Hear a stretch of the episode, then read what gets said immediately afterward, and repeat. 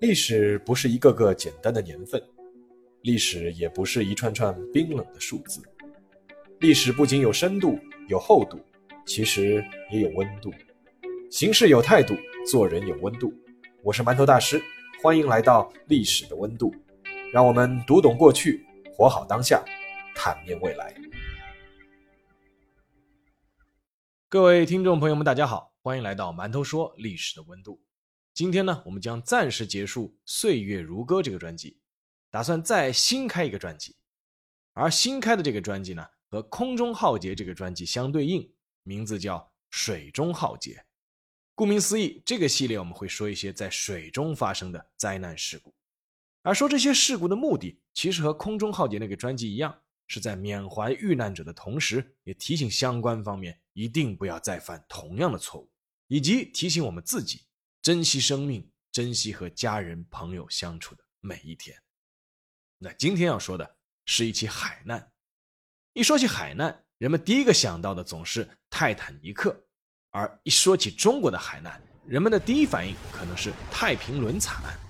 但事实上，中国历史上最大的海难事故，遇难人数远超太平轮，也远远超过了泰坦尼克号。一九四八年十二月三日的下午，上海黄浦江畔的十六铺码头，人群熙熙攘攘。金国平带着妻子，抱着才一周岁的儿子，在和一个黄牛票贩讨价还价。他们一家三口要坐船从上海回宁波，但黄牛开的票价实在太高。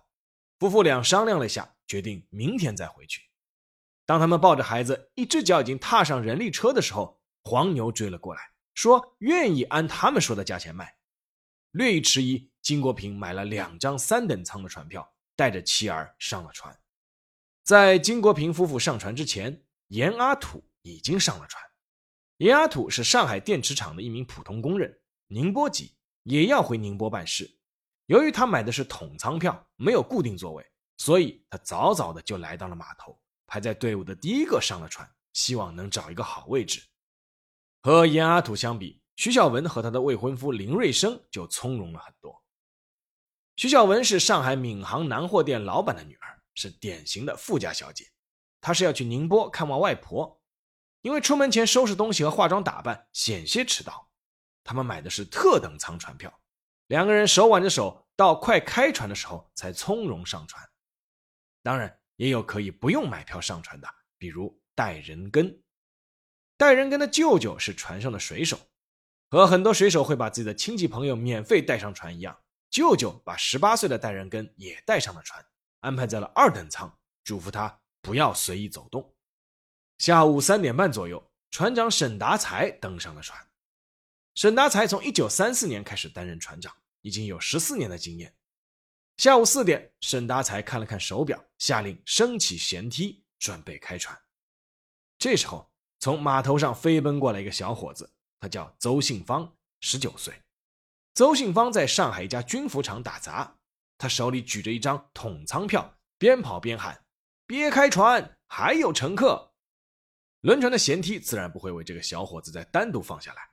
头脑活络的邹信芳随即打听到船尾还有一个小门在上货，赶紧跑了过去，递给一个搬行李的伙计几张钞票，跟在他后面登上了轮船。邹信芳应该是最后一个登上船的人。下午四点半，一声长长的汽笛响起，轮船缓缓离开了十六铺码头。这艘离港的轮船叫江亚轮。江亚轮前身是一九三九年日本神户志冈波末造船厂为东亚海运株式会社建造的客货轮新亚丸，与宁波丸为姐妹船。宁波湾就是后来的江静轮。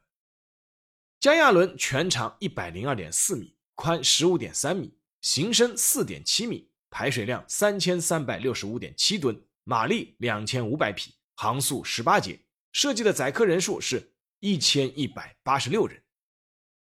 抗战胜利后，根据协议，新亚湾被国民党海军接收，后来被国民政府转拨交通部，并交由招商局营运。以补偿招商局在抗战期间沉船封港的损失，招商局就把这艘船改名为江亚轮。经改造后的江亚轮可以载旅客两千两百五十人，并增添了包括特等餐厅等设置，成为当时招商局六大新型客轮之一。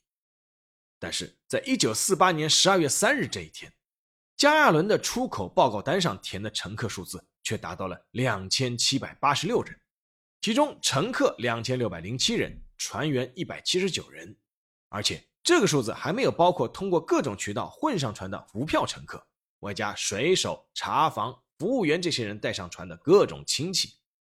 据统计，如果要把这些人全部都算上，加亚轮上可能搭载了有四千人，这还没有计算另有一百七十五吨的载货。但即便如此，这应该也不算是一次艰难的航行。江亚伦此前多次往返这条航线。而船长沈达才也对这条航线轻车熟路。那天，沈达才专门关注了天气，晴到少云，气温三摄氏度至七摄氏度，风力在二到三级。这样的天气对航行来说是非常合适的。按照江亚伦的预定航线，从十六铺码头起航，沿黄浦江驶入长江，顺流而下进入大海，然后右转，沿海岸到达宁波。这条航线的距离不长。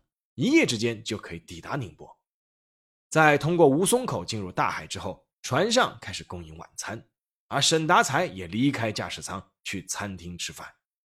晚上六点四十五分，大概在沈达才前往餐厅十分钟后，江亚轮行驶到了横沙西南的李同沙附近。从经纬度上来看，是北纬三十一度十五分，东经一百二十一度四十七分。这是一个后来让很多人刻骨铭心的坐标。就在此时，轰的一声，江亚轮的船尾忽然发生了一次剧烈的爆炸。在轮船传出爆炸声的第一时间，沈达才就冲回了驾驶室。随后赶来的轮机长和司炉带来了好消息：轮机没有问题，锅炉也没有爆炸。但这个好消息也带来了疑问。除去这两个地方，江亚伦其实是不可能因为自身问题发生爆炸的。同时，坏消息也传来，由于大爆炸发生在船尾，而江亚伦的报务房也在船尾，在这场爆炸中，两名报务员一死一重伤，报务房也被彻底摧毁。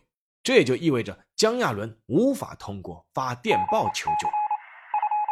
沈大才决定自己去船尾看看。但他走上甲板，发现到处都是惊慌失措的乘客，根本是寸步难行，只能再退回驾驶室。此时，船体已经开始发生了明显的倾斜。沈大才知道这场爆炸的威力十分巨大，加亚轮已经随时有沉船的危险。这时，沈大才还是凭借丰富的经验下了第一道命令：船头向右转九十度，离开航道，紧急冲滩。这道命令无疑是正确的。李同沙一带水位不深，江亚轮如果能够成功冲滩搁浅，那么浅滩就能阻止江亚轮船体下沉。随后，沈达才下了第二道命令，立刻拉响汽笛求救。在轮船失去发报功能的情况下，鸣笛求救是最后的办法。按照通行惯例，应该是鸣笛六声，代表遭遇险情，请求救援。但是江亚伦只鸣了一声凄厉的汽笛，就再也没能发出声音，因为海水上涌的速度实在是太快了，快到连江亚伦紧急冲滩也无法做到了。在漆黑的夜里，江亚伦开始迅速沉入冰冷的海水中。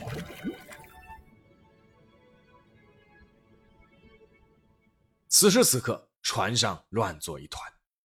冰冷的海水首先涌入的就是位于船体最下部的货舱和桶舱。糟糕的是，此时此刻，桶舱刚刚在进行查票。由于这次航程无票上船的人实在是太多，为了防止查票时无票乘客外出躲避，所以桶舱的通道用铁栅门都锁了起来。海水涌进来的时候，桶舱的人根本就逃不出去，瞬间就被海水吞没。但是，第一个上船的严阿土逃了出来。严阿土因为第一个上船，立刻就在桶舱中找到了一个好位置，但还没坐多久，就上来了一个长相极为剽悍的中年男子，让他让出位置滚蛋。怕惹事的严阿土只能忍气让了出来，自己坐到了扶梯口。恰恰是因为坐在扶梯口，所以严阿土在爆炸发生的时候并没有被锁在铁栅门里，能在第一时间往四等舱跑。严阿土后来回忆，他是第一个跑出来的，后面没几个人跟出来。他回忆说，一开始下面哭喊声一片，但很快就没有声音了。最后一个登船的邹信芳当时就站在四等舱的过道。爆炸发生时，邹信芳整个人都懵掉了。短短几分钟之内，海水就已经灌入船舱，水已经是齐腰深了。邹信芳在紧急的水流中漂浮，幸运地飘到了三等舱的楼梯口，开始往上爬。但更多的四等舱乘客却没有这样的运气，他们很快就被冰冷的海水卷走。邹信芳后来回忆。当时他身后有一个带着两个孩子的女子在大哭，他想回头拉她，一个没拉着，转眼他就被海水吞没。邹信芳一辈子都记得那个女子最后绝望的呼喊：“救救我的孩子！”金国平夫妇带着他们一周岁的儿子就在三等舱，在爆炸发生的那一刻，金国平夫妇抱着儿子跑出了舱室。但由于江亚伦下沉时船体迅速倾斜，三个人全都掉进了海里。金国平水性很好，但妻子和儿子却都不会水。他左手拉着妻子，右手拉着儿子，拼命踩水保持不沉，却发现此时必须要做出个抉择：如果两个要全拉住，那么三个人肯定会一同沉到海底。在电光火石之间，他松开了握着儿子的手。儿子立刻就被海水卷走。金国平后来回忆，只记得那只小小的手划过了我的脖子。但是金国平却也无法拉住自己的妻子了。浪头越来越大，金国平觉得拉住自己的妻子越来越困难。一个大浪，金国平听到一句话，说：“国平，别拉了，放开我吧。”妻子随即就消失在茫茫大海。被舅舅安排在二等舱的戴仁根，在爆炸发生时就冲了出来。当时他的舅舅赶了过来，让他待在原处，先别动，他去找救生圈。但戴仁根此后就再也没有等到舅舅回来。特等舱受到的爆炸冲击是最小的。徐小文和林瑞生当时就在特等舱里，发现电灯忽然熄灭了。这时，特等舱的服务员端着点亮的蜡烛走进了房间，告诉他们可能锅炉出了点问题，没大事儿。但几分钟后，服务员又冲了进来，摘下了他们房间的一个救生圈，转身就跑。临走时丢下一句：“船要沉了，你们快逃吧。”一个房间只有两个救生圈，被服务员拿走了一个，还剩下一个。徐小文惊慌地看着自己的未婚夫林瑞生，林瑞生毫不犹豫地把剩下的一个救生圈套在了自己身上，跑了出去。船长沈达才的紧急冲滩命令虽然没有完全成功，但毕竟还是起了一些作用。在经历了最初的下沉之后，全长超过一百米的江亚轮尾部还是触到了海底，这让这艘船的烟囱、桅杆和一部分的上层甲板在此后的几个小时仍能露出海面。但是沈达才作为一名船长做出的贡献也仅仅于此了。在江亚轮发生爆炸后的两个多小时，周边有几艘船赶了过来。其中就包括同属招商局的茂利轮。当时茂利轮放下了一条舢板，接了沈达才和一名船员过去商量营救办法。但舢板回来的时候，上面只有那个船员，船长沈达才并没有回来。而按照国际通行规则，船只沉没，船长应该是最后一刻离船的。自船长以下，江亚轮上的船员在这次灾难中的表现让人非常失望。灾难发生时。从舅舅找救生圈给自己外甥，到服务员进客人房间抢救生圈，船员们大多争先恐后的自顾逃命，居然没有人想到去放救生艇。据事后统计，一百七十九名船员中有一百多人逃出，生还率超过了百分之六十。在无法依靠专业船员救援的情况下，江亚轮上的幸存旅客只能期待别的船只伸出援手。最早发出救援电报的是两艘路过的渔船。他们在发现了几名落水者之后，立刻前来搭救。但是由于这两艘渔船是刚刚捕鱼归来，本来也是载重有限，所以在救起二十八人之后，船体已经开始进水，最终只能驶离。但在离开前，渔船把失事位置发电报报给了上海的招商局海运值班室。由于江亚伦的沉没附近海面上漂浮着数百人，一见到船就拼命的去扒船舷，再加上大船沉没时会出现漩涡，如果其他船只贸然靠上去，会有被吸入或者被大船侧翻打沉的危险。所以有些船虽然在附近，却不敢靠近，就连同招商局的茂利号也只敢保持一段距离，通过舢板救人。但是就在此时，一艘体积不大的船却勇敢地靠上了即将沉没的江亚伦。这艘船叫金元利号。金元利号是一艘运输船，木壳、机帆，排水量三百吨，只有江亚伦的十分之一。如果江亚伦沉没，金元利号其实也会发生危险。但这艘小船却经过了好几次尝试，最终终于成功的将船头顶上了江亚伦，然后用绳索把两艘船连接。开始搭救船上的乘客。金元利号之所以那么果断，是因为船主当时就在船上，是他直接下令靠上去营救的。船主的名字叫张汉庭。张汉庭曾留学日本，参加过同盟会，当时是浙江省的参议。当晚，他因为去上海谈事情，搭乘自家的金元利号返回浙江温岭，正好碰到了江亚伦沉没。当时，张汉庭下了两道命令：第一，一律不准船员去私自打捞漂浮在海面上的乘客财物，因为当时有船只在趁火打劫，捞取江面上的箱子和财物。第二，抛掉船上运载的三千箱橘子，把舱位通通空出来救人。于是，在夜色和寒风中，江亚轮上的部分幸存者们转移到了金元利号上。但是，由于金元利号实在太小，在救上了四百多人后，船体开始摇晃。而江亚伦此时也在加速沉没，通过绳索的牵引，他拉着金元利号一起下沉。无奈之中，张汉庭只能下令砍断连接两船的绳索。江亚伦上还未获救的乘客哭声一片，张汉庭不忍心，下令再放下随船仅有的两艘小舢板，再救起几十人。事后统计，金元利号在这起海难中一共救起了四百五十三人。占后来江亚伦全部获救人数的一半。这里还想多说一句，张汉庭后来的命运也非常的让人唏嘘，这里就不展开了，大家有兴趣的可以去查看一下。晚上十点左右，江亚伦的姐妹船江静号姗姗来迟，一直爬在江亚伦桅杆上的邹信芳当初最后一个上船，最终也成了最后一批获救的幸存者。他回忆被救上江静号后，江亚轮上已经基本上没有活人了。此时海面上还有一些零散的落水者，他们已经失去了最后挣扎的能力，渐渐被冻僵，沉入海底。整个江亚伦最后幸存的乘客也就是九百多人。由于技术原因，招商局在三天后才派船到出事地点开始打捞遇难乘客。九十多名潜水员，十几艘船，日夜打捞。一共打捞出有名有姓的尸体一千三百八十三具，其中男性六百二十九人，女性四百一十四人，男童二百零八人，女童一百三十二人。算上幸存者的人数，至少还有一千多人尸骨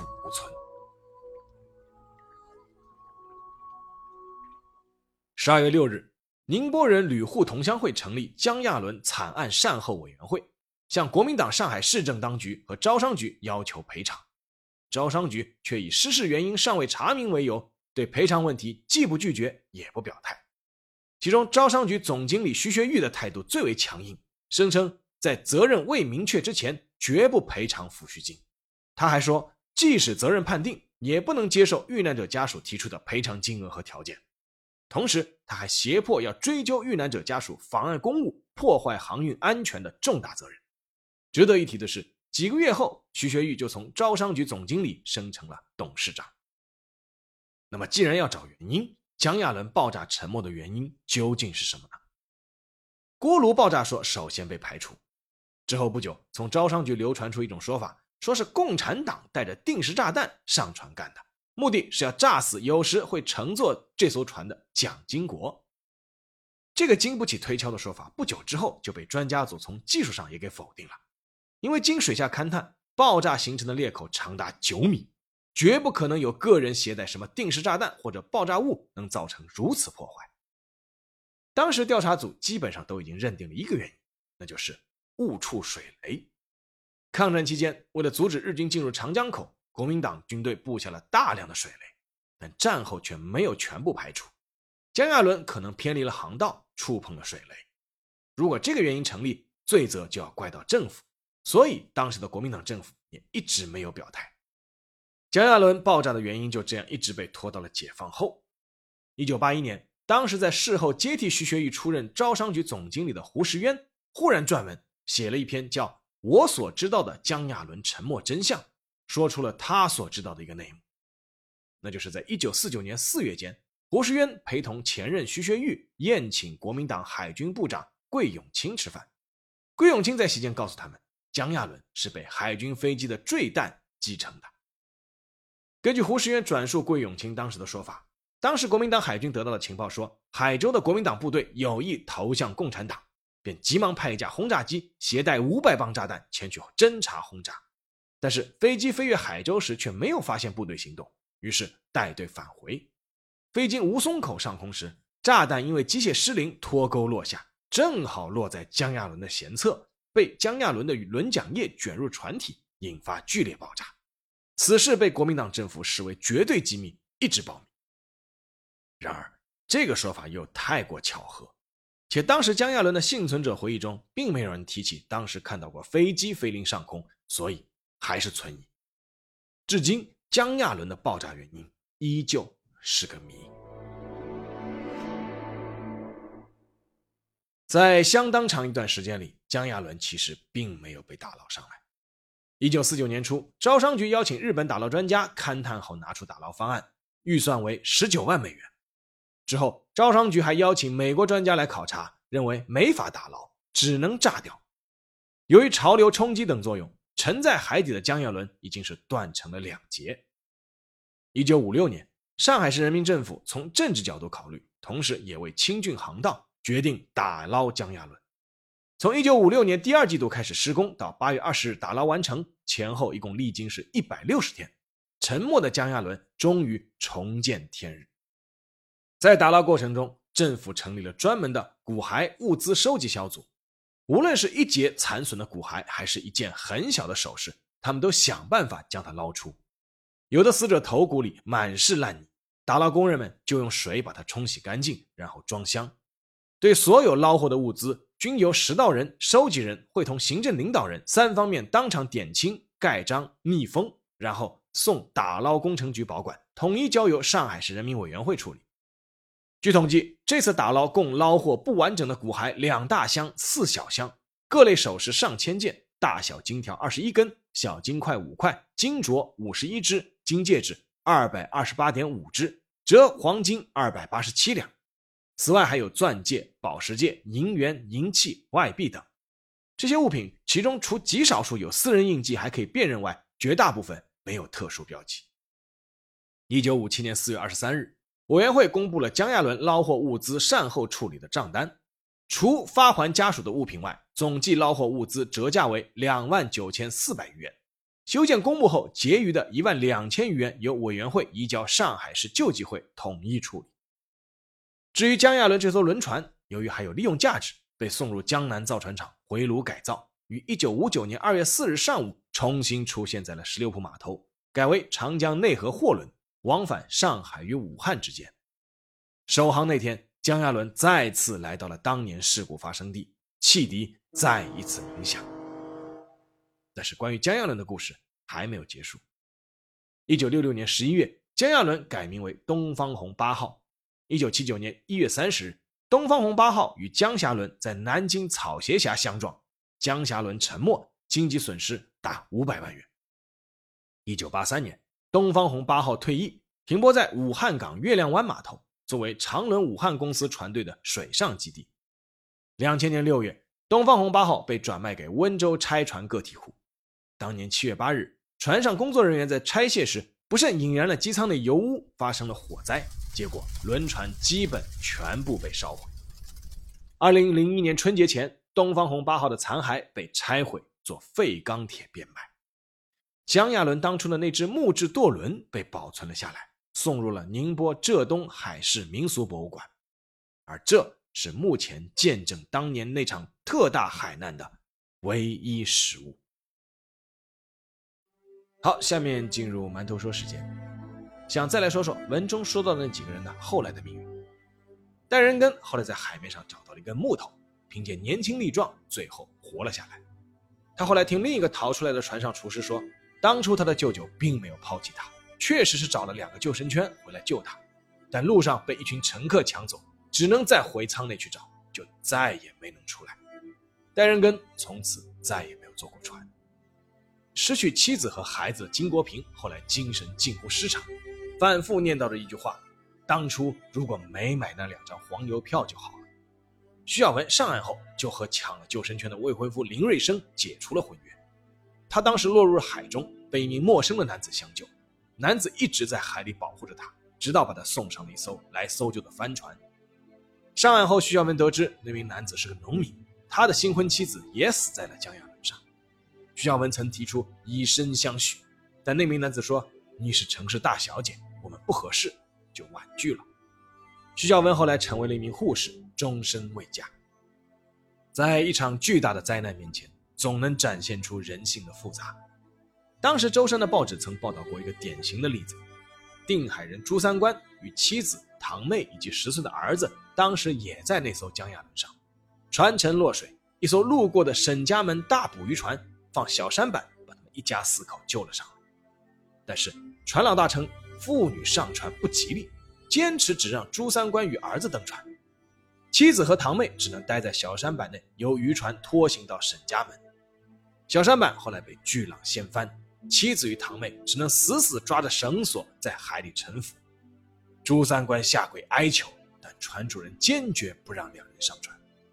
最终，妻子与堂妹被波涛卷走。悲愤至极的朱三官抱着儿子投海自尽。那艘渔船的船主上岸后没几天就卖掉了渔船，说是以后再也不出海了。当初江亚伦的船长沈达才后来参加了香港招商局的起义，率登鱼号冲破重重阻力回归祖国大陆。他建国后也对中国的航海事业有颇多贡献，但是对于江亚伦这件事情，沈达才之后一直是不愿再谈一个字。倒是每一年江亚轮上的幸存者都会在十二月三日进行一场纪念聚会。据说在全世界会这么做的只有另一艘船的幸存者们，那艘船叫泰坦尼克号。然而，这个每年一度的聚会到了二零零八年就成了最后一届，很多人都去世了或者老了，来不动了。那么多年过去了，灾难的真相究竟何时会水落石出？有些人当初的命运是否会给出一个明确的结论？有些事情可能还是需要等。最后想提一下，这篇文章呢，我当时写的时候参考了很多篇参考资料。那么在很多篇参考资料里面都有提到一本书，叫《江亚伦惨案》，这是原《宁波晚报》编委蔡康先生多年来一直跟踪采访江亚伦事件幸存者写出的一本书。所以说我这篇文章中很多人物和细节也是参考了他那本书。在这里呢，做一个声明，并表示感谢。好了，这期节目就到这里，让我们下期再见。